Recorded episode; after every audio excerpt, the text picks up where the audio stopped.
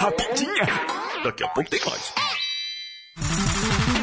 Vem aí a Pet Art São Paulo 2019, uma feira que reúne no mesmo local lojas, ateliês, artesãos com várias técnicas e produtos para pet work e artesanato em geral. Com foco no Natal, a feira apresenta lindas opções de presentes, além de vendas de materiais, ferramentas, projetos, acessórios e produtos prontos. E tem mais! O projeto Famílias Empreendedoras em Moda da FUNSAI também estará lá, de 6 a 9 de novembro, das 13 às 19 horas, no Centro de Eventos São Luís. Rua Luiz Coelho, 323, próximo ao metrô Consolação. Ingressos no local. Proibida a entrada de menores de 12 anos, exceto lactantes de até 2 anos. Mais informações no wrsãopaulo.com.br. Apoio Rádio Conectados e FUNSAI.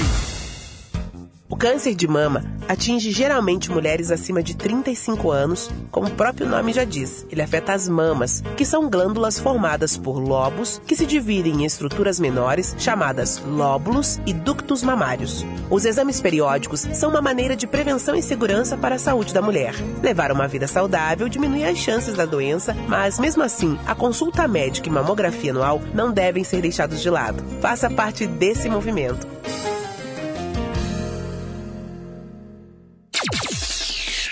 A maior web rádio do Brasil. Conectado. Conectado.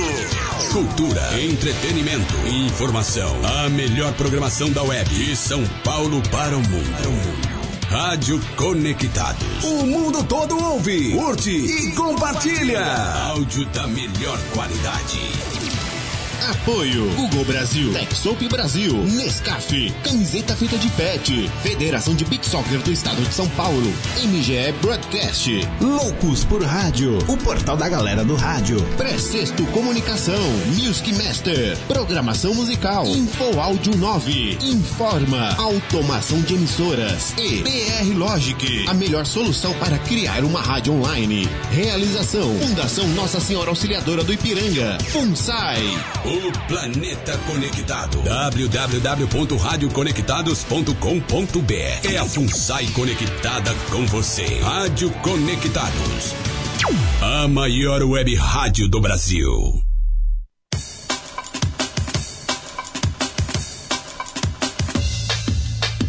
Atenção emissoras filiadas à rede Conectados para o top de 5 segundos.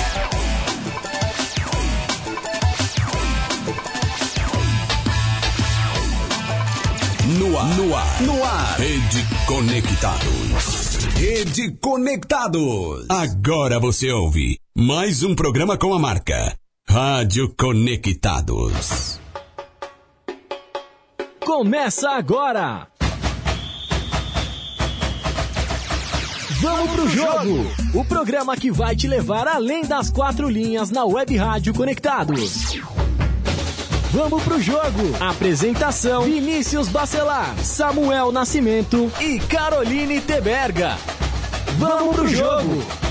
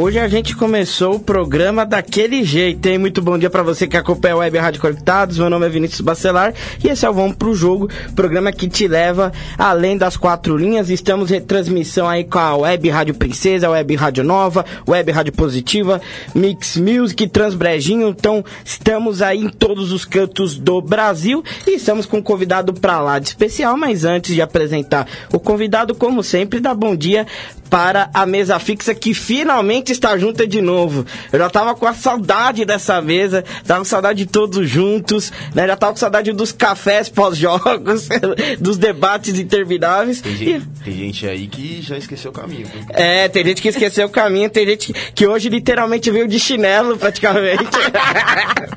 tá querendo meter o um chinelo aí. Muito bom dia, Carolina Itenberg. Tudo bem com você? Bom dia, pessoal. Tava com saudade também de estar aqui com todo mundo.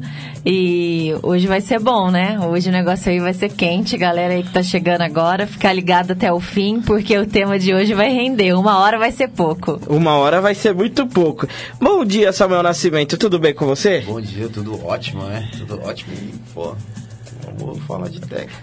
Vamos falar de técnico. Mas eu, eu, posso fazer uma coisa? Antes de a gente anunciar o convidado, é, já que tá na moda, né? Aplaudir, aplaudir técnicos, então vamos lá. Muitos aplausos, muitos aplausos para ele. Para ele, Sérgio Soares. Aplausos aí. Sérgio Soares pela segunda vez aqui no Vamos Pro Jogo. Tá na moda aplaudir técnico, né? Tá aplaudindo até em coletiva. Por que não? A gente não vai aplaudir na apresentação aqui no Vamos Pro Jogo. Muito bom dia, Sérgio. Tudo bem? Seja mais uma vez bem-vindo ao Web Rádio Conectados e ao Vamos Pro Jogo. Bom dia, bom dia a todos, bom dia Carol, Samuel, os nossos ouvintes aí. Assim, é um prazer mais uma vez estar aqui, né, pra gente debater sobre um tema interessante, que é o tema da moda hoje no futebol brasileiro. Né? Eu não digo que é o tema da moda, é o modismo que vive o momento. Né? Então a gente vai, vai dialogar sobre esse assunto, que é um assunto interessante, que eu tô aqui representando os treinadores brasileiros sem e nunca se desfazer dos estrangeiros que aqui estão. Aí já começou legal, gostei, gostei. Mais aplausos, mais aplausos, gostei, gostei, gostei. Não, não se desfazendo do estrangeiro, viu, Samu? Isso aí foi pra você. tá mudo, Samu? O que, que tá acontecendo? Que, que tá fazer minha defesa, não tenho nada contra os estrangeiros, não. Tô enchendo o saco. Samu, eu sei que você estava muito ansioso por esse programa, queria muito falar com o Sérgio. Aliás, no primeiro programa, né, é, você já concordou com praticamente tudo que o, que o Sérgio falou. Aliás, eu também concordei com, com boa parte. É, e você tem uma pergunta já especial logo de cara pro Sérgio, ou você quer deixar para depois essa pergunta? Não, podemos conversar com ela. então já, né? começa agora, então. Já, eu vou, a, a, vou deixar você fazer a primeira pergunta. A primeira então. pergunta é a opinião dele sobre Jorge Jesus. Acho que tem que partir daí já, né? O estrangeiro que tá fazendo muito sucesso no Flamengo aí, que tá todo mundo, acho que tratando de forma diferente. Acho que um técnico nunca foi tão bem tratado uhum. pela imprensa como o Jorge Jesus está sendo. Eu, a gente não pode negar que, que realmente é um ótimo trabalho, né? Mas aí eu vou para uma análise mais profunda né? do, do que foi um Flamengo no primeiro semestre do que é um Flamengo nesse segundo semestre. O Flamengo tem oito jogadores que não atuaram no primeiro semestre com o Abel. Né? Parte daí do princípio. E desses, desses que atuaram, que no caso eu vou do, no, no caso do Arrascaeta, o Arrascaeta quando chegou no Flamengo, ele chegou fora de forma e não estava adaptado ainda. E, e, tinha uma cobrança sobre o Abel para que colocasse o Arrascaeta no time. É, então hoje o Arrascaeta está numa condição melhor, independente do que ele teve que fazer artroscopia agora né, e voltou nesse jogo contra o Grêmio. Ele estava totalmente fora de forma e hoje ele vive um grande momento. Ele está adaptado, está bem fisicamente e num time totalmente diferente. Né? Então vamos fazer um comparativo de Abel para Jesus.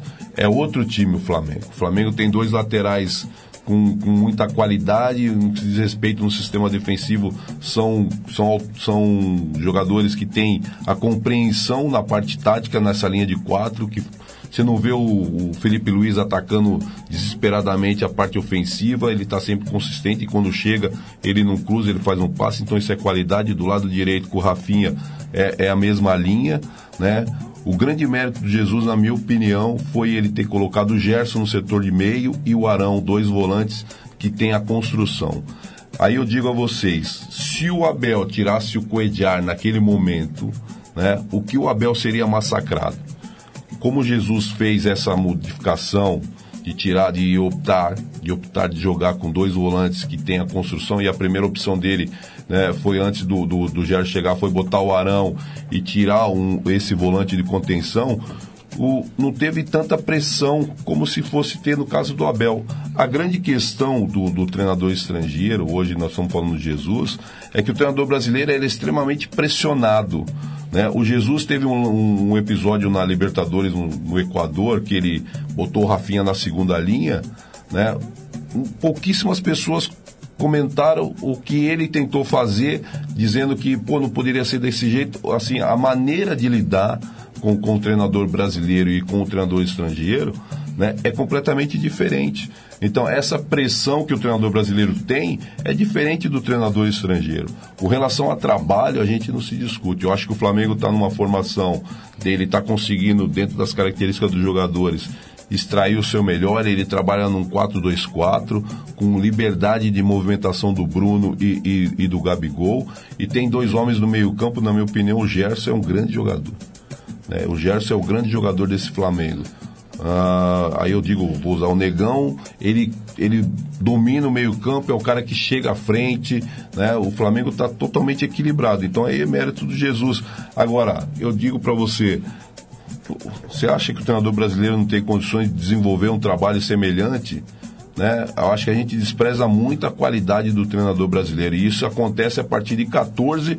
Aí foi que o treinador estava ultrapassado e começou tudo aquilo, precisava botar gente nova, não sei o quê, o treinador tem que estudar. E aí passou. O treinador estudou, começou os cursos da CBF, né? Aí começou. Eu, eu não concordo muito com o futebol reativo do futebol brasileiro. Isso aí eu falo, estou falando aqui e falo nos cursos que a gente está. Futebol brasileiro tem uma característica ofensiva. Mas a insegurança que, que traz de você não, não ter resultado, né? O, o treinador começou a achar que jogar atrás era bom negócio. Enquanto o Corinthians foi campeão, jogar atrás era bom negócio. Né? Tava tudo certo. O futebol brasileiro é muito resultadista.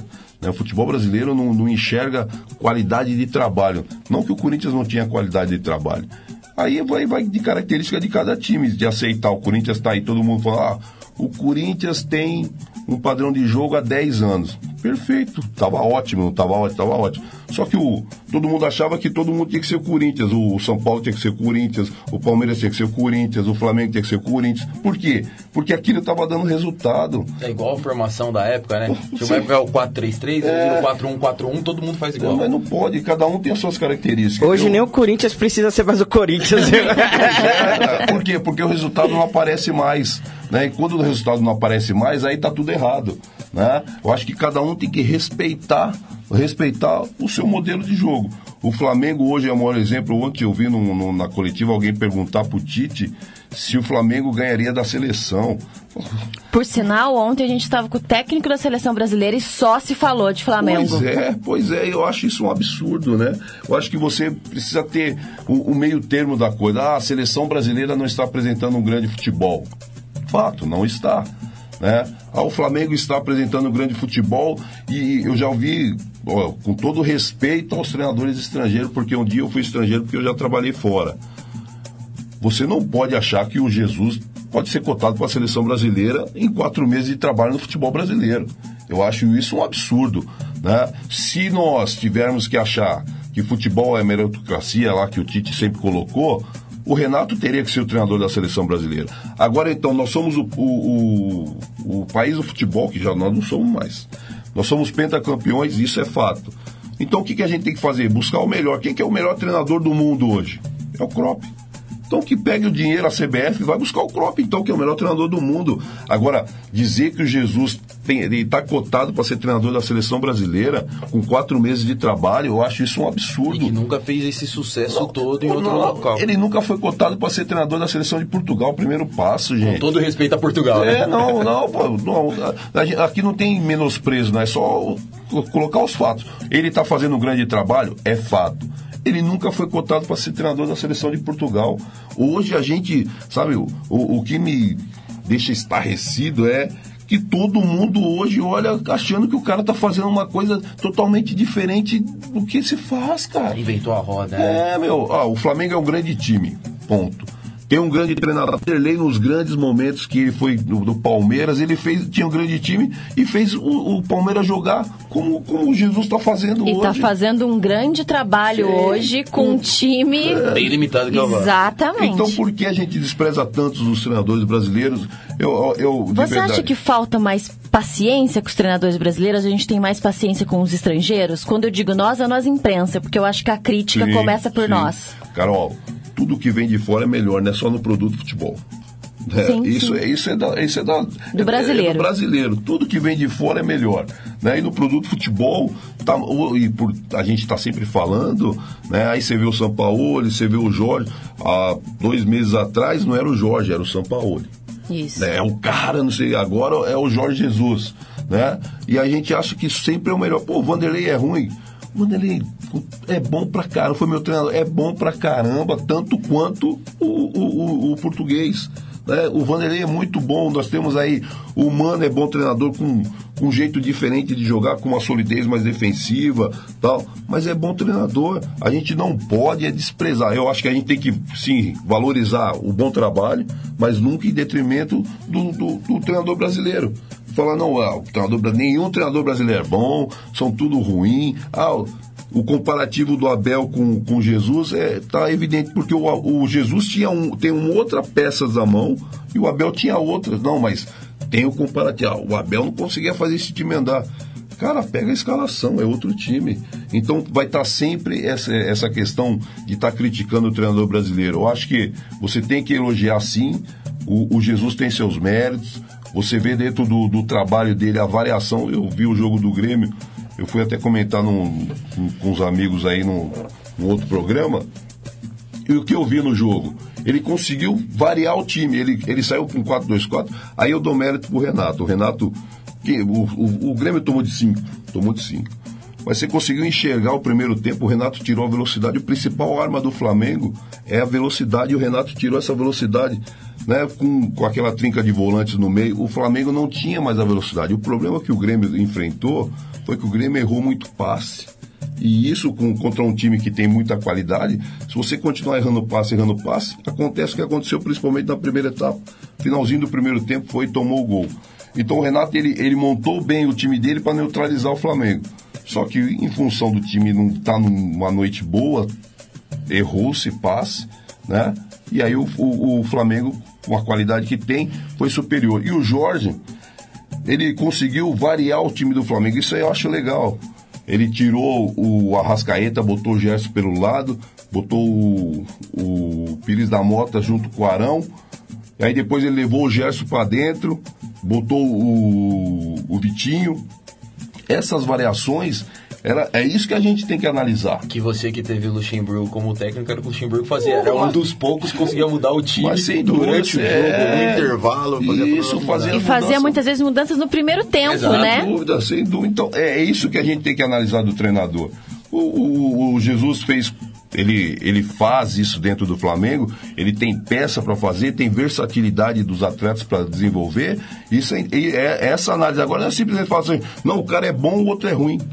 E é isso que a gente está tem- E fazendo. tem um ponto aí também que a gente acha que põe muitos rótulos nos, nos treinadores e, e a boleiragem deve saber isso de core salteado, né? Porque o que acontece? O Jorge Jesus ele chega num momento que assim, o Flamengo ele tem que funcionar. Então o jogador também já sabe que, ó, agora a gente vai ter que comprar essa ideia aí pra cima. Coisa que com outros treinadores, quando o Mano chega no Palmeiras, a gente já vem que, pô, é o futebol retranca, é não sei o que. A gente não dá nem oportunidade do cara, tipo, um desenvolver monte de restrições. o futebol. O Jorge, o Jesus chegou no Flamengo com um monte de regra e ninguém falou nada.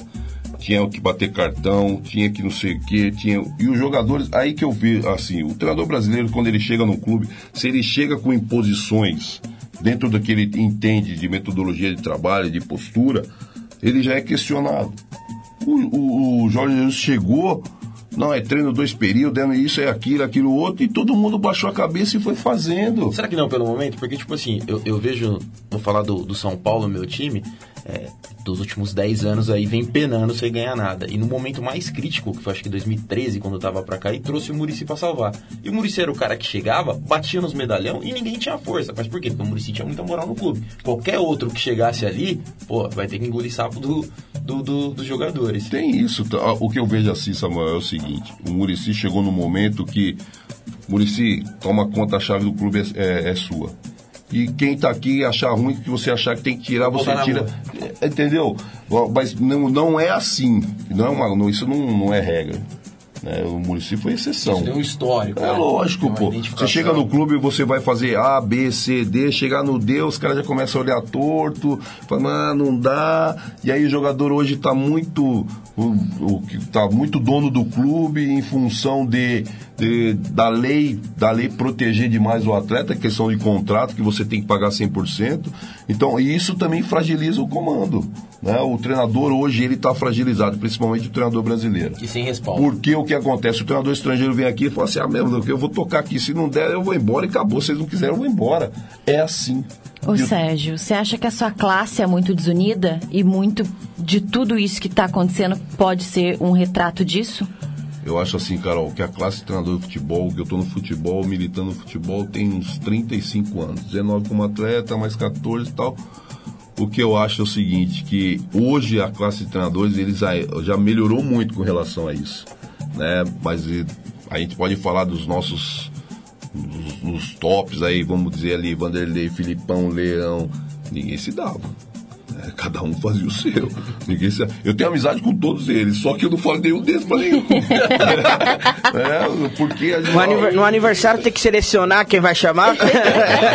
É, tem que pensar, então não chama ninguém, que aí você não briga com ninguém. Um em né? cada canto, né? Um em cada canto. Porque na- esse pessoal, eles realmente tinham, não sei porquê, mas eles tinham essa questão de, de ser desunido, cada um fazia o seu. Hoje em dia, em função de, de, de ter o curso, teve uma proximidade maior. Né? É, eu, sou, eu não sou da nova geração, sou da geração do meio. Né? Não estou nem para os mais velhos, nem para mais novos, estou no meio. A gente conversa muito a respeito disso, mas ainda ainda falta uma sintonia melhor nesse sentido, né? O, o mercado externo está fechado para nós, né? Isso é fato. A gente não consegue, não, a gente não consegue desafogar o mercado interno, tanto é que tem tão, muita gente aí, né? Porque antes a gente tinha o mercado asiático, tinha o mercado oriental, né? Que eram os principais mercados que a gente poderia ir, que era o mundo árabe, Japão, e tal. E isso deu uma enxugada para nós. E aí estrangulou um pouquinho aqui dentro. Mas assim, melhorou bastante a nossa relação, que a gente conversa, mas ainda tá, tá longe de ser um, um- um- uma turma fechadinha. Uma turma unida. Você, você falou que, que o Brasil já não é mais o país do futebol. Durante muito tempo, o Brasil teve no topo. Sim.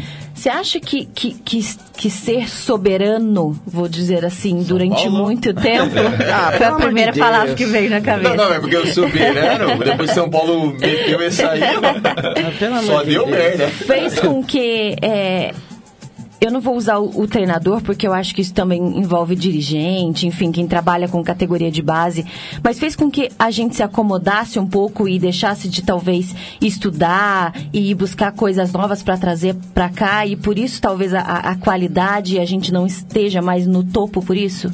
O, o que eu vejo assim nesse sentido, assim, Carol, é, eu tive a oportunidade de trabalhar fora, aí você vai falar, pô, Sérgio, você esteve no Japão, estive no Japão. Cara, o futebol japonês, ele não olha para o futebol brasileiro mais como referência. Que a gente era referência na época que eu joguei lá em 96. A J-League tinha 20 clubes e 10 eram, eram treinadores brasileiros. né? Hoje, em função do Japão é, exportar at- atletas para a Europa, eles têm o mercado europeu como referência. Né? E, e o próprio futebol também. né? Quando eu voltei para o Brasil, eu estive no Japão em 2012, quando eu cheguei aqui no Brasil, eu fui ver alguns jogos. Um jogo que eu nunca vou esquecer foi Portuguesa lá no Canindé, acho que o Curitiba, se não me engano um futebol lento, um futebol é horrível, o futebol brasileiro estava horrível. Eu falei, não é possível. Aí todo mundo fala, ah, mas Japão os caras só correm. Desculpa, mas não é só isso. Tem a questão tática, tem a questão de ver que o futebol está com outra dinâmica. E o futebol brasileiro, uma lentidão absurda. Aí eu começamos a questionar em encontros. O futebol brasileiro precisa mudar. Não- aí não tinha questão que o futebol brasileiro era um futebol defensivo. Nessa época, falando de 2012. O futebol brasileiro era lento.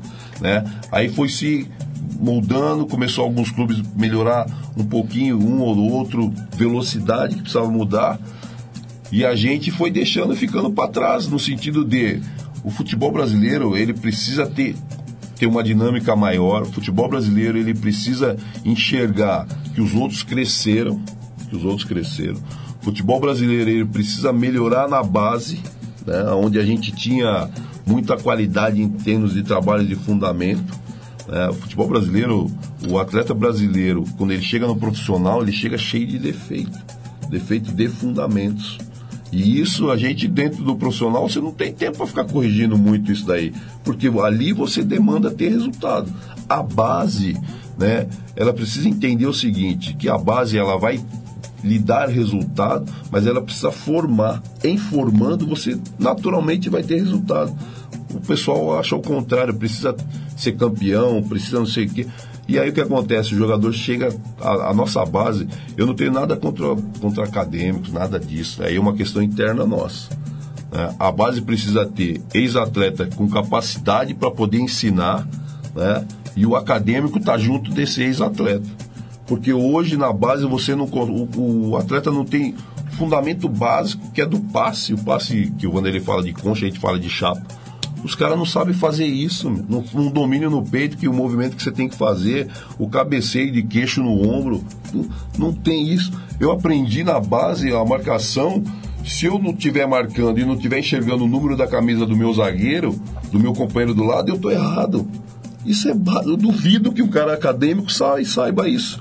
Né? De você estar paralelo aqui. Se você está tá na mesma linha do seu companheiro e não está enxergando o número da camisa, tá errado. Tem que fazer esse movimento para você estar aqui um pouquinho na sobra. Ou pode passar no culícia também, né? Que às vezes é problema de visão. Brincadeira. Mas isso aí não é, não- não é toda a influência do, do estudo, porque traz essa galera que estuda, estuda, estuda, com várias teorias, mudando o nome de tudo, e esquece da parte do, do boleiro, da parte do brasileiro. Porque Samuel. assim, eu concordo que a gente tá pra.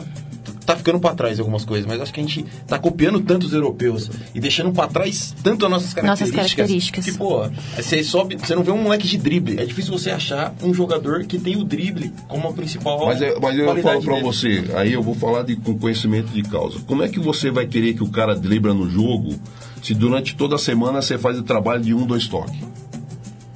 Aí você chega no jogo, você automatiza o, o cara né, toda Pegar, a semana tocar, pegar, inteira, tocar. pega e toca. Aí no jogo você fala, não, agora você vai pra cima. Como é que faz, cara? Vou falar novamente do São Paulo. Anthony recebe a bola, tá sozinho. Parte pra cima, vai tentar o gol. Um contra um. Não, pega a bola. Ô Sérgio, é, a a mesma coisa acontece com, com os goleiros também. Eu vejo que muitos goleiros às vezes têm dificuldade, né, para sair jogando quando o zagueiro recua, porque talvez também não treinem, né? Eles não estejam acostumados nos treinamentos receber essa bola e tentar sair jogando com qualidade. Ou, ou hoje você já vê os goleiros treinando mais a saída de bola. Não, hoje, hoje o goleiro participa muito com, com os pés. A grande questão é, goleiro é para pegar a bola com a mão, meu filho. Né, Ele tem que saber defender. Mas se você quer todo que todo goleiro saiba jogar com o pé, nós temos um maior exemplo no Santos, o Vanderlei, que é um baita goleiro, só que tem dificuldade com os pés. Aí o São Paulo ele foi atrás de um outro goleiro, que foi meu goleiro, que é o Everson. que Sabe jogar com o pé, é bom goleiro e tal. Mas o mau goleiro ele É tem bom de grupo, Sérgio, quando você trabalhou com é, ele? Comigo não tinha problema, a não ser que ele mudou. Que sorte né? a A, sua. a, a, a, a Carol- a Carol tava com pigarro aí, o que, que aconteceu? É, você conhece o Emerson lá do Guará, né? Guaratinguetá. É verdade, é verdade. O Betinho É reserva do. Jailson na Isso época. mesmo. Não, eu, eu nunca tive problema com o Everson, na verdade, no, no Ceará. Né? E pelo assim, Mas é minha- porque ele sempre foi seu titular, né? ele sempre jogou, mas se Ah, tivesse então é que sair, isso. ia sair. Não tem não, problema nenhum. qu- não quando, ele, quando ele joga, ele é ótimo. O É, problema né? é quando ele não joga. É, ah, então. não, não, não, não passamos por isso. graças, a, graças a Deus, né? Era uma coisa a menos, né? É, sim. Então eu acho assim que hoje o- o- os goleiros eles já trabalham com essa questão de treinamento com os pés. Só que aí entra o que o Samuel falou, a gente quer copiar muito o que acontece no futebol europeu. A gente tem grandes goleiros no futebol brasileiro que antigamente a gente não tinha, hoje a gente tem em demasia. Né? A gente tem o Cássio que é bom goleiro, mas tem dificuldade com os pés. A gente tem uh, hum, o Fábio é bom goleiro, mas tem dificuldade com os pés, né? Uh, aqui no, no, no, São Paulo a gente tem o Volpe, mas o, o Volpe já é uma exceção, já sabe jogar um, um, pouco mais com os pés. Eu vejo que a gente tem, tá querendo fazer, não, dentro das características do seu goleiro, você desenvolve o seu, seu, seu jogo. Mas se o meu goleiro tem dificuldade para jogar com os pés. Não recua, né? Não adianta ficar tocando bola para ele. Lógico, cara, é isso. E, e aqui a gente não. Não. Hoje o goleiro tem que saber jogar, tem que saber jogar com o pé. Como é que a gente ia fazer com o Marcão e com o Dida? Exato. O Marcão era horroroso com o pé, pô. E foi, e foi interessante você ter falado isso, né, Sérgio? Ah, se o seu goleiro não sabe sair jogar com o pé, não recue, né? Não jogue com o goleiro. Um beijo para você, viu, Carilli? um beijo para você. É, aproveitar aqui, é, dar uma lida nos comentários, lembrando que agora são 10 horas e 30 minutos, já meia hora de programa. O programa passou voando. A, a Mari mandou um bom dia para nós. Bom dia, Mari. É, Kellen Carvalho mandou uma piscadinha aqui. João Madri, que está nos ouvindo lá do Rio Grande do Sul, Roca Salles.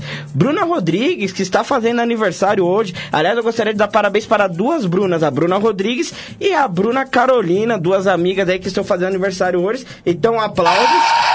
E, ó, e vocês perceberam que a aplauso agora tá mais curta. Você, Graças é, a Deus. É, tá vendo? É, Sérgio também tá aqui com a gente, o Sérgio Pigini, é, a Daiane Carvalho, Carlos Eduardo Xavier de Souza, que já fez parte aqui da nossa mesa, Felipe Tirian, que também já fez parte do Vamos Pro Jogo, Fernando Diaguer, que tá sempre aqui, todo sábado está conosco, é, e mandou aqui um, um olhinho observando nós aqui.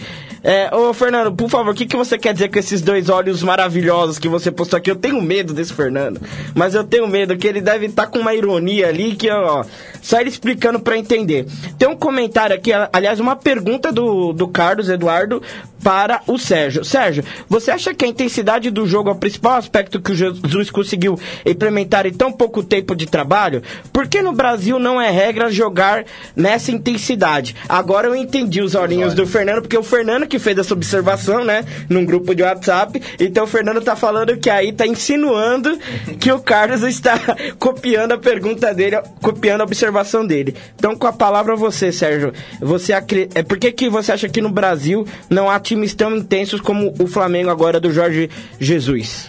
Bom, foi aquilo que eu falei durante a, a, a, nossa conversa, né? Que lá em 2012 o futebol brasileiro sempre é, foi muito lento. Eu acredito que a grande virtude do, do, do Jesus né, além da intensidade, é aplicada a, marca, a, marca, a tá, chamada marcação alta, a marcação dentro do campo do adversário. Né? Isso é um, é um grande feito porque você ocupa espaço, você está muito mais próximo do gol do adversário e com possibilidades reais de roubar essa bola e chegar no gol. No gol. Agora a questão de aí é modelo de jogo de cada um, né? A gente não pode achar que o modelo de jogo do Flamengo caiba no Corinthians, caiba no Santos, né? Uh, cada um tem o seu modelo de jogo. Agora, o conceito, ele tem que ser meio que linear. Aí eu digo de conceito. Conceito é de você poder proposta ofensiva, né? Você atacar o adversário. Eu digo sempre o seguinte, que o futebol, ele é pautado pelo gol. Se você não tem, não, não joga para ganhar o jogo, não joga para ter chance de gol, como é que você quer ganhar o jogo? Então você pode ser um time que tenha um, um, pouco mais de responsabilidade, vamos dizer assim, defensiva, mas quando roubar essa bola tem uma transição vertical. Né? Você não, você rouba a bola e quer ter posse de bola, como é que você vai chegar no gol do adversário? Então o futebol brasileiro ele precisa melhorar nesse sentido, precisa achar caminhos para chegar no gol do adversário. Aí chega o Jesus no Flamengo com uma proposta né, que ele entende que é que é, que é a melhor para aquele modelo de jogo que ele tem, características de jogadores, e fazendo o sucesso que está fazendo. Eu acompanho Jesus porque eu joguei no Hilal e Jesus foi treinador no Hilal, o ano, o ano passado. Cara, ele jogava no 4-2-3-1. Né? Então eu acho que assim, a grande sacada dele é perceber o que ele tem na mão. No Hilal ele jogava no 4-2-3-1, aqui no Flamengo ele joga no 4-2-4 né, com transição, e não tinha tanta transição no Hilal, né? Então, a gente tá vendo, eu falo assim, pô, o Jesus é o cara. E faltava qualidade no, no time, é, na, na Arábia, né? É, que ele... no Hilal, não, não faltava qualidade. O não? Hilal é um Flamengo da Arábia Saudita. Ah, é o maior time da Arábia, né? Tem torcida no mundo, na Arábia inteira, ali na região do Golfo tem torcedores, Né? O Hilal é um time fortíssimo em termos financeiros. Ah, mas na Arábia Saudita, mas, pô, lá tem uns árabes que, que, que jogam. É, você falar que eles contratam também alguns jogadores de outras partes do mundo, É, né? Eles levaram o Coediar, pagaram um caminhão de dinheiro, tirou o Coediar do Flamengo. E Então. tinha, o Coediar tinha a proposta do Bolonha da Itália, se não me engano, e eles com dinheiro levaram. Então, o que eu quero dizer é que, é, com relação à proposta de jogo, à, à formação tática, o, o, lá ele jogava no 4-2-3-1, aqui ele joga no 4-2-4. A grande sacada dele é saber usar o que ele tem na mão. Né? Além de dessa intensidade que o Flamengo joga, que a gente vê em pouquíssimos times. Eu, por exemplo, gosto muito do Atlético Paranaense. Eu amo o Thiago Nunes, eu amo um É, homem. o- o- Aliás, você citou o Klopp, também é outro homem, homem que eu amo também. Ô, Sérgio, é... e do Diniz? Sei que vocês são amigos, a gente discute aqui, eu e Samu, então. É, O que, que você acha do trabalho dele, mas principalmente é, mais focado nessa parte da imprensa ficar falando o jeito Diniz de jogar, o estilo Fernando Diniz, porque a gente também tá. Já, já é uma forma de colocar mais um peso em cima do trabalho, Alguém né? tá precisando de suco de maracujina, viu? É um suco de maracujá, Mas, porque mas- agora... mas são os rótulos, velho. É, é, gosta, são os rótulos. Eu já eu, pensou, eu acho tá? assim que a grande questão do Fernando é que ele tem um tem um jeito diferente de jogar de todos dentro do futebol brasileiro, né? A questão da posse de bola, né? Eu acho que é, um- é, é, um- é o que que marca o futebol do, do Fernando essa saída com construção desde a linha desde o goleiro. Né? Eu, eu já falei isso pro Fernando e não tenho vergonha nenhuma de falar. O Fernando precisa corrigir duas coisas dentro do, do sistema dele. A questão defensiva, que ele precisa ter um pouco mais de solidez, que foi o que o Thiago fez no Atlético e aproveitou inteligentemente o que o Fernando tinha deixado de conceito, né? E ação vertical. Com o Fernando, quando ele rouba essa bola, ele quer ter posse de bola, ele precisa ser mais vertical, né? Que é o que o Thiago fez no Atlético. Quando você perder essa bola, você precisa estar mais equilibrado defensivamente, principalmente na zona central, né? Que é o que o Fernando deixa o time um pouquinho exposto. né? E ele corrigindo esses dois detalhes, eu acho que o, o que ele tem aí é dele, é, cara, é o jeito dele jogar. Que ele entendeu que é o melhor, e ele faz isso não é agora, Carol. Ele faz isso desde o Votorati, quando ele começou como treinador. Que a gente fala, meu, você tá maluco. Na hora que você chegar na 2, vai ser problema. Na hora que você chegar na 1, um, né? E ele trouxe para a Série A do brasileiro. Só que ele ainda precisa ele Corrigir. precisa corrigir essas questões. Mas no, no caso do São Paulo, que de todos os times que ele treinou, com certeza é o com maior qualidade. Tá querendo Em fazer elenco. consulta de graça de novo, Samuel? Tá querendo que ele dedique pro seu que time o- melhorar, o, o, Samuel? Soares tá falando da parte defensiva e, querendo É. ou não, o São Paulo é um time defensivamente muito bom. Equilibrado. Então ele já chegou num time que o problema não era a defesa. Não. O grande problema do São Paulo é que o São Paulo não consegue criar. E aí é, é o tempo que eu, como torcedor de São Paulo, pô, Diniz. Pode Você tá falando de São Paulo ou do outro time da capital aí, que não consegue então, criar? Você ver que é, é copiando as coisas. E aí eu entendo muito Essa isso. consulta vai servir pra mim também, então. E assistindo o São Paulo a gente vê, toca, toca, toca, toca, toca. E não produz mu- muito, muitas chances. Mas aí, o, o problema é do treinador ou do jogador? Porque antes do Diniz, o Cuca tava no São Paulo, dois jogos seguidos no Morumbi foram 60 cruzamentos na área. Tendo em campo Hernanes, Daniel Alves, jogadores de experiente qualidade, e ninguém conseguiu o cara falar assim, ô pessoal, peraí, estamos fazendo errado. Vamos parar de cruzar a bola. Ó, toca a bola aqui, entre, parte pra cima. Você é o cara de velocidade, preciso de você no jogo. Porque é coisas que a gente que joga futebol aí na, na semana, quando você tá ali no time ruim, você fala assim, ó, vamos todo mundo defender. Aí você tem um cara bom, você fala, ó, a bola é em você, pra dentro, cara. Não, não adianta ficar Resolve tocando o bola problema. aqui, resolve o problema aí. E ninguém no São Paulo, do Diniz, tá fazendo isso. Então, assim, lógico, é um começo de trabalho do Diniz, não tem que cobrar e eu não vou cobrar ele enquanto eu não sentir que jogadores de potencial e qualidade não estão enxergando o jogo simples. Eu- o, o que eu vejo ainda do São Paulo é o seguinte, o Fernando ele, ele, ele não faz a linha de três, né? Ele manteve essa linha de quatro, que é o que deixava ele exposto, que ele abria os dois zagueiros e ficava exposto na parte central. Ele manteve o que o, o que São Paulo tem como característica, né? O que ele está tentando fazer é buscar essa transição. Aí é trabalho, né? Não tem jeito, porque a obrigação do treinador é o quê?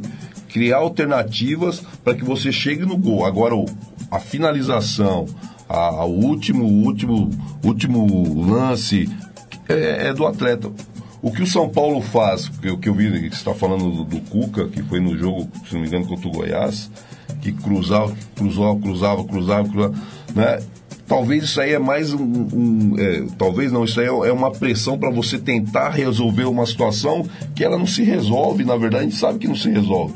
Porque você pega uma defesa plantada, mas é, é o desespero de você tentar chegar. É, é muito melhor pra defesa o cruzamento da intermediária Sim, não tem a dúvida, não tem a Não dúvida. e não tinha nem jogador com característica para bola aérea. Né? Exato. Agora, o que o Fernando vai tentar fazer, que o treinador tem que tentar fazer, é criar situações para que essa bola chegue no gol. As variáveis que a gente fala que o, que o, que o treinador tem que fazer para que você entre pelo lado, para que você entre por, por, por dentro num- numa infiltração e também tenha essas bolas cruzadas, que- mas que não seja isso a prioridade dentro do time. A principal mas que, jogada. é, mas que seja uma opção. Né? Então o Fernando está trabalhando. Acho que é a segunda semana que teve semana cheia, que foi essa aqui. Isso. Né? Então acho que ainda para os caras entender o jeito do Fernando jogar, Carol. Não, Sérgio. Muito bom, muito bom. Não, merece, merece. ainda vai precisar de um tempinho ainda, mas bom é que ele está tendo resultado. né? Enquanto ele estiver tendo resultado e o São Paulo está indo dentro da, da, da- da Libertadores, ou seja G6, ou seja G4, ele vai ter tranquilidade, ele não pode é sair. E até para que ele possa implantar o jeito dele jogar, que eu acho que no São Paulo, com, com jogadores com qualidade, né? Eu acho que ele vai ter, ele vai ter isso. Agora eu vejo também que ele pode ter um pouquinho de dificuldade no sentido de o Hernanes já não é mais o Hernanes de antigamente. O Hernanes já não tem mais aquela força, o Hernanes não consegue arrastar como ele fazia, né? E, o- mas o Hernanes está fora do time. Se o time não tiver resultado, como é que vai se comportar? Apesar que a gente sabe que o Hernandes é um cara, é um gentleman, né? É um cara que enche o saco dentro do grupo e tal. Mas a figura Hernandes, ela ainda é representativa perante o torcedor. Ô Sérgio, você falou, eu tô fazendo perguntas, vocês não estão, mas é de vocês. É, você falou, você falou do, do Hernanes, a gente viveu uma semana aí no futebol dos jogadores muito interferindo no trabalho dos treinadores. Né? A gente teve o Thiago, amigo do, do Thiago Samuel Neres. aí. Esse é, esse é outro assunto que eu quero a opinião do Sérgio. né? A gente teve o Ganso, né? Como que você vê isso? Porque, assim, é, eu não sei se, se na época em que você jogava, a, gente- a- a notícia não chegava tanto na gente, ou se realmente não acontecia. Mas de um tempo pra cá, a gente vê é, atletas desrespeitando os treinadores, e parece que esse respeito antigamente era maior. Aliás, só completar a pergunta da Carol, você tava na final que o Ganso se recusou a sair, né? Na final do, do Paulista. Como que é pro técnico adversário? Porque naquele mesmo período, o René Simões chamou o Neymar de monstro por causa da, da discussão lá com o Dorival Júnior e tal. Como que o técnico adversário encara quando vê um, um jogador do outro time desrespeitar o, o técnico ou, ou não obedecer o técnico? Eu, eu vejo isso aí é, é educacional, né? Não é, no- a, a educação ela reflete também no futebol. O futebol não é um, não é um mundo à parte. né? A gente está tão perdemos tantos valores, né? No nosso, no nosso ambiente, no, na nosso, dentro da, da nossa educação, e, isso é só reflexo da nossa educação. É, eu, eu digo que a gente sempre respeitou os mais velhos, independente se estava certo ou estava errado, a gente sempre houve um respeito. E aí levando para dentro do futebol, que é o que é, que é o tema que a gente está abordando, eu, a atitude do Ganso para mim ela não, ela não desrespeitou o treinador, ela desrespeitou um ser humano, desrespeitou o, o comando, né? E ela, ela ultrapassa da, da linha futebol, né? Por mais que ele estaria ali chateado porque o, o, o Oswaldo o tirou do jogo, jamais, jamais ele poderia ter tido uma atitude como ele teve, né, de chamar o treinador do jeito que ele chamou ali. Se quisesse fazer, faz no vestiário. Porque é o seguinte, Exatamente. Carol, o vestiário, ele é o, ele é o, o campo sagrado do futebol, que acontece tudo. Tudo, é roupa suja, é nego que, que sai na porrada com o treinador, acontece tudo, mas morre ali, né? Dentro da, isso é uma lei que a gente tem dentro do futebol, porque nós que, que militamos no futebol há muito tempo, tudo se resolvia no vestiário, nada no campo de jogo, nada. Era tudo no vestiário. For por bom, por ruim, era tudo no vestiário. Se fosse numa salinha dessa como nós estamos aqui, sai quem, E é aí que o treinador perde o grupo? Eu, eu não digo que é aí que o treinador perde grupo, assim, Samuel. Eu acho que é aí que você começa a enxergar que os caras não te querem. Porque se há um desrespeito desta forma e não tem uma manifestação, porque eu, enquanto atleta, se eu estou no time do Fluminense e o Ganso tem uma atitude da, da, a que ele teve para com qualquer treinador, eu, enquanto atleta, nós iríamos resolver no vestiário. Fábio Luciano deu uma entrevista nesse, Exato, nesse naipe. exato. Fábio Luciano falou. Hoje em dia a gente tem no vestiário di- dirigente, patrocinador. Isso também atrapalha, né, Sérgio? Porque antigamente era um ambiente sagrado dos Fechado, né? atletas e, Apesar e da que comissão. 2005, o, o 2005, se não me engano, o Tite saiu do Corinthians porque o Kia entrou no vestiário, lembra disso? Ele falou, ó, da porta pra dentro quem manda sou eu. Mas hoje, infelizmente, está muito comum, né? Qualquer pessoa entra no vestiário e participa desse momento. É, Eu, eu digo sempre o seguinte, Carol, que o vestiário, ele, porque você pode de repente usar uma palavra mais forte, ela fala, porra, tá acontecendo alguma coisa. E não é que tá acontecendo nada. Porque o vestiário não tem o por favor, não tem, não tem isso.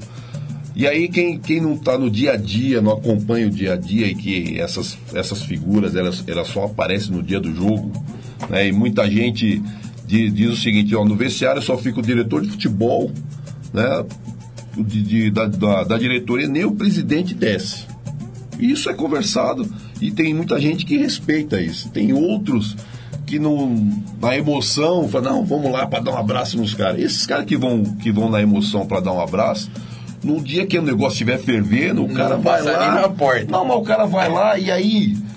Aí não vai ter a palavrinha amorosa, não vai ter aquele tapinha nas costas, vai ter outras coisas.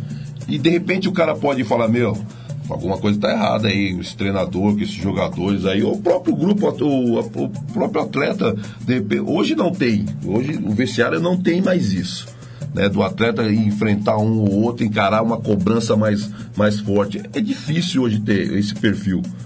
Mas em acontecendo, o cara vai achar, meu, eu falo sempre para meus jogadores, vocês querem brigar, vão pro vestiário. No campo, jamais, porque aí eu vou ficar pé da vida. Por quê? O cara vai falar assim, quem tá lá na arquibancada? Pô, esse treinador não tem comando. Tá lá, cara, os caras estão brigando. Agora não, briga no vestiário. Não tem problema nenhum. Tá liberado, chega aí. Ah, mas é porque isso, Samuel? Isso depõe contra o comando do treinador, que às vezes o treinador tem o comando e o cara olha. É a mesma coisa eu estiver gesticulando aqui pra Carol, mas tu fala, Carol, você é linda, não sei o quê. Quem olha assim fala, porra, o Sérgio tá dando uma dura na Carol. Eu posso estar dando uma dura na Carol aqui, ó, assim. Os caras falam, "Ah, estão tendo uma conversa amigável. Então o, o gesto, ele é muito interpretativo, cara. E aí o que acontece? O- e a leitura? Como é que o cara vai fazer a leitura? Sempre vai sobrar. Não, esse treinador não tem mais comando. E isso vai desenrolando. Aí o resultado não vem, o outro não vem. Fala, "Ah, também aquele dia lá o cara falou isso, treinador não tomou atitude. E, nem, e essas coisas de vestiário. O vestiário precisa ser fechado. Hoje, como, como tem muita gente dentro do futebol, você não consegue fechar. Nos grandes clubes você trabalhou, Carol, você não fecha vestiário para esse tipo de gente. Você não consegue deixar o, o cara do marketing fora, que o cara do marketing agora quer pegar, ficar filmando para botar no. Meu, ali, ali é um momento único, é um momento que você. Eu chego e falo pros caras, ó, desliga, porque agora é nosso momento. Faz a rapidinho e desliga. Porque o treinador, até, até isso, o treinador tem que se preocupar. Com a palavra que tá usando, né? É complicado. Certo, lê mais alguns comentários aqui. É, o Fernando de Aguiar tá dando parabéns pro Sérgio por ganhar do nosso freguês até no Master. Foi Palmeiras e quem?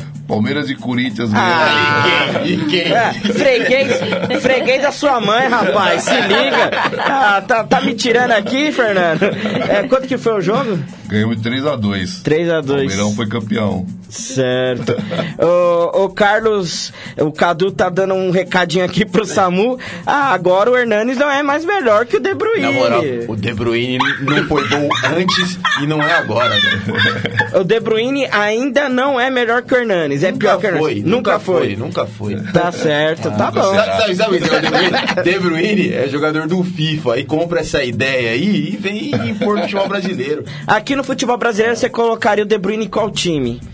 Qual time? É, qual time? Pô, se eu falar no Corinthians, ele vai ficar contente, né? Eu, e eu também. É, não, nem joga no futebol brasileiro. Nem joga? Não, tô brincando, jogar joga. Não, Ah. o, de, Bruyne, a, a gente É. tem essa discussão aí porque colocam num nível como se o De Bruyne fosse, nossa senhora, e não é. É um bom jogador, ponto. É que ele fez uma temporada muito acima da curva Ele também. fez uma, né? Aí depois não faz mais nenhuma, Ah, não, fica ali no é- meio é- termo e já é- era, tá ele- vendo? ele Ele é- a ideia. Ah, bom, sei lá, eu discordo de você. Eu acho o De Bruyne. É, é- é igual a Super Bélgica. A Super O que, Bélgica. que você acha do De Bruyne, Sérgio? Eu acho ele um bom jogador. Ponto. É. Aí. Tá, tá constrangendo o nosso convidado. Tá forçando o cara a responder. Calma. E você, Carol, o que, que você acha do De Bruyne? Normal também. Normal? A gente já, já, já conversou sobre Mas isso. é, pior, mas é pior ou melhor do que o Hernanes? Ou tá no mesmo nível? Ah, é. Peraí, mas é o Hernanes no, O no auge, os dois no Não, auge. O Hernanes melhor. Ô, louco aí, ó, tá vendo aí? Chupa. Você- Você tá chamando mais gente pro seu rebanho aí. é, comentário aqui do Marley Soares. Tive o prazer de estar na Fute Nova e ver o Bahia virar em cima do Juazeirense. Perdia de 2 a 0 e essa fera aí, ó, essa fera, Sérgio Soares, Ô, levou louco, o time a uma vitória de 3 a 2 Sérgio Soares tem que estar em um time grande. Com certeza no meu Santos fará muito sucesso. Abraço a todos do programa. Tá aí, aplausos então para Marlon Soares. Obrigado, Marlon. Marlon é uma grande figura. Aliás, está devendo mais uma visita aqui pra gente. Ele já veio aqui, precisa voltar pra gente tomar mais um café. Um grande cara. E tá aí falando, lembrando de uma grande partida. Você lembra dessa partida, Eu Sérgio? lembro, pô, agradeço aí, obrigado. Pô, o, o Bahia foi o Bahia com a minha cara. Né? Um Bahia jogando pra frente, um Bahia com, com jogadores com agressividade. O Bahia, nós, nós fizemos. O Bahia de 2015, ele teve a reconstrução do Bahia com a chegada do presidente Marcelo Santana. O Bahia hoje é o Bahia em função do presidente que assumiu ali em 2015, né? E a gente introduziu o que eu, que eu penso de futebol, que foi um futebol para frente, e a torcida do Bahia né, não aceita outra situação, a não ser jogar para frente o time ofensivo como era aquele de 2015. A gente ganhou da Juazeirense, fomos à final, a gente perdeu 3 a 0 o primeiro jogo por Vitória da Conquista lá e revertemos em Salvador 6 a 0 E isso nós tínhamos perdido a Copa do Nordeste na quarta-feira pro, pro Ceará. Então a passagem do Bahia foi muito legal, né, que você a gente conseguiu aplicar os conceitos, aquilo que a gente pensa de futebol, né, e é legal você escutar isso aí, o torcedor, né, que, que lembra e, e enxerga com esses olhos. E já, já é o segundo que fala que eu tenho que ir pro Santos, porque o Santos é a minha cara. Ai, boa, tá vendo? Você trabalhou com o Nelson Barros Neto no Bahia? Ele era diretor de comunicação já na época, você lembra dele? O Nelson. É, ele era diretor de comunicação. Ele é diretor de comunicação atualmente. Eu não sei se em 2015 ele já era. Trabalhava na assessoria de imprensa. Eu acho que ele tá de supervisor agora. É, acho, que- acho que sim. Então você chegou a trabalhar É com ele. casado com a Daniela, a repórter do. E agora eu já. TV? Agora eu já não sei, não, não tenho certeza. Mas é que eu trabalhei com o Nelson na Folha de São Paulo e agora ele tá lá no Bahia. Então, aproveitar que ele te falou do Bahia, mandar um grande abraço pro tricolor Nelson. Bom, é, o Tony de Cala entrou aqui, o Tony de Cala que já participou inúmeras vezes aqui no Vamos Pro Jogo, entrou na, na nossa live também. E, bom, e o Cadu falou, em relação àquela pergunta lá da identidade, ele falou: se o Fernando não faz a pergunta, a gente faz, não tem, não tem problema. Tem mais alguma pergunta Deixa para o só falar, não, não, Claro. não é o Nelson, não, é o Jaime, ó, complicando. Ah, não. É o Não, Jaime, tranquilo. é o. Não, tranquilo, tá tudo certo. O Nelson nem tá ouvindo o programa. A mulher dele, se é que. chega. Se ele é casado. Nem sei se o Nelson é casado, se ele for casado, a mulher também não tá ouvindo. Então tá tudo certo. É, você tem alguma pergunta, Carol? Pro... Quer encerrar, Samu? Olha, eu tenho, eu tenho várias perguntas. Na verdade, algum. Ô, Sérgio, você volta, tá? Por favor. É, porque não deu de pra conversar tudo. Exato. Porque eu preciso de alguns pontos rapidinho, que nem ele falou da falta de educação, que é um problema no futebol brasileiro. E o mais extraordinário disso aí é a torcida ficar do lado do ganso. Você vê como a gente tá invertendo alguns valores. Extraordinário no sentido ruim, né? né? E- e- e- Esse é o ponto. Outro ponto, ele pediu o Klopp na seleção. Eu não tenho nada contra os estrangeiros, mas na seleção, puta merda, velho. Eu ainda acho Ó. que tem que dar espaço. A gente, eu acredito muito que nós somos o país do futebol.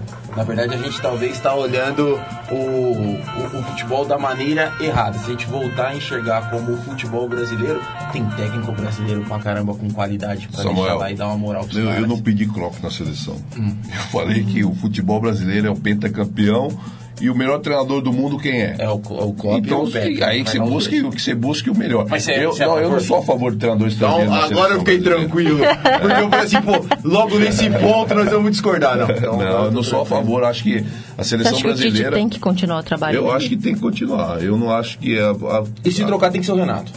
Ah, pelo amor de Deus. O cara acabou de tomar de Agora, se for pelas conquistas, sim. Né? Eu, se for pelas conquistas, sim. Mas eu, eu não acho ainda que o Renato tem perfil para seleção. Obrigado, brasileira. viu, Sérgio? Obrigado. É, eu, eu ainda aposto. Eu acho que o Mano, quando saiu da seleção, ele tinha acabado de ajeitar a seleção e, por uma situação ou outra, o tiraram da seleção. Né? Mas, assim, eu acho que tem que ficar dentro. A seleção brasileira tem que ficar nas mãos do treinador brasileiro. Eu entendo que o Tite deve continuar. Né? Eu acho que é importante a, a sequência. Está se questionando muito o futebol que a seleção está jogando agora. Né? Mas é, enquanto em momentos atrás que a gente não tinha tempo para treinar, que a seleção também não jogava o melhor futebol, e porque não se tem tempo para trabalhar. A seleção brasileira ela desenvolveu um melhor futebol durante a Copa América porque se treinou. Né? Agora está se cobrando porque há uma pressão, não sei qual é a razão, né? há uma pressão muito grande para que o Tite saia da seleção. Parece que de uma hora pra outra ele deixou de servir, É, de ser meu. bom. E disse que nesse momento não tem nem que cobrar, porque não vale nada o que está acontecendo. Nós se você temos que ver. esperar as eliminatórias As que eliminatórias começam em março, pô. Aí tá todo mundo achando, o Tite não serve. Gente, a seleção não consegue treinar. Nós reunimos os jogadores como, são, como é feito há anos. Agora, o cara foi campeão da Copa América.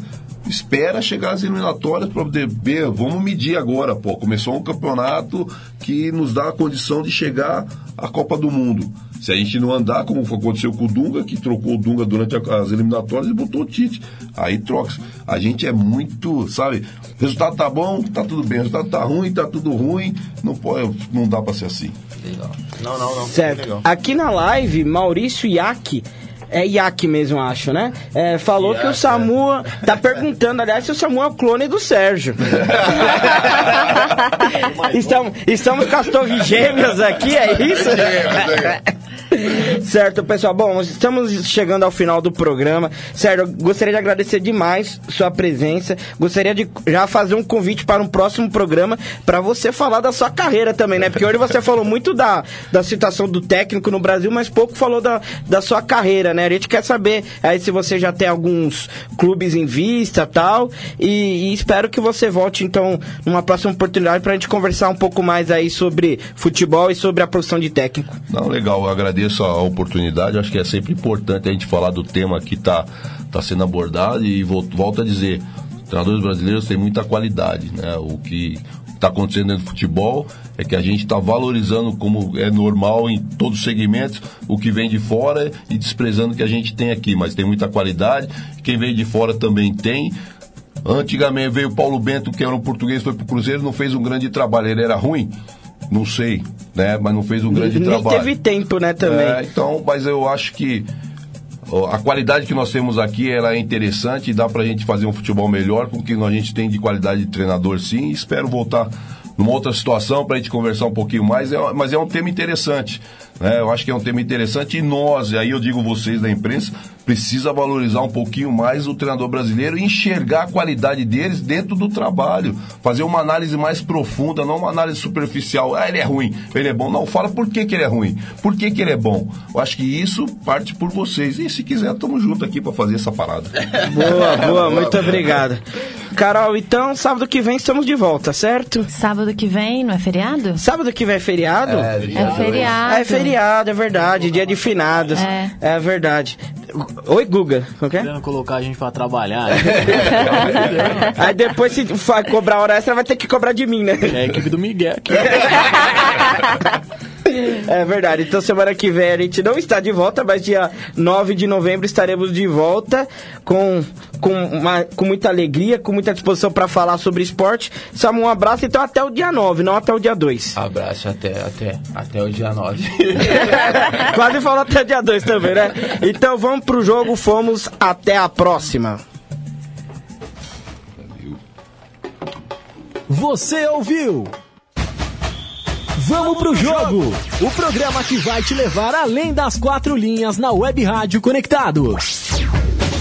Vamos pro jogo. Apresentação: Vinícius Bacelar, Samuel Nascimento e Caroline Teberga. Vamos pro jogo. Você ouviu mais um programa com a marca Rádio Conectados. Atenção emissoras filiadas à Rede Conectado.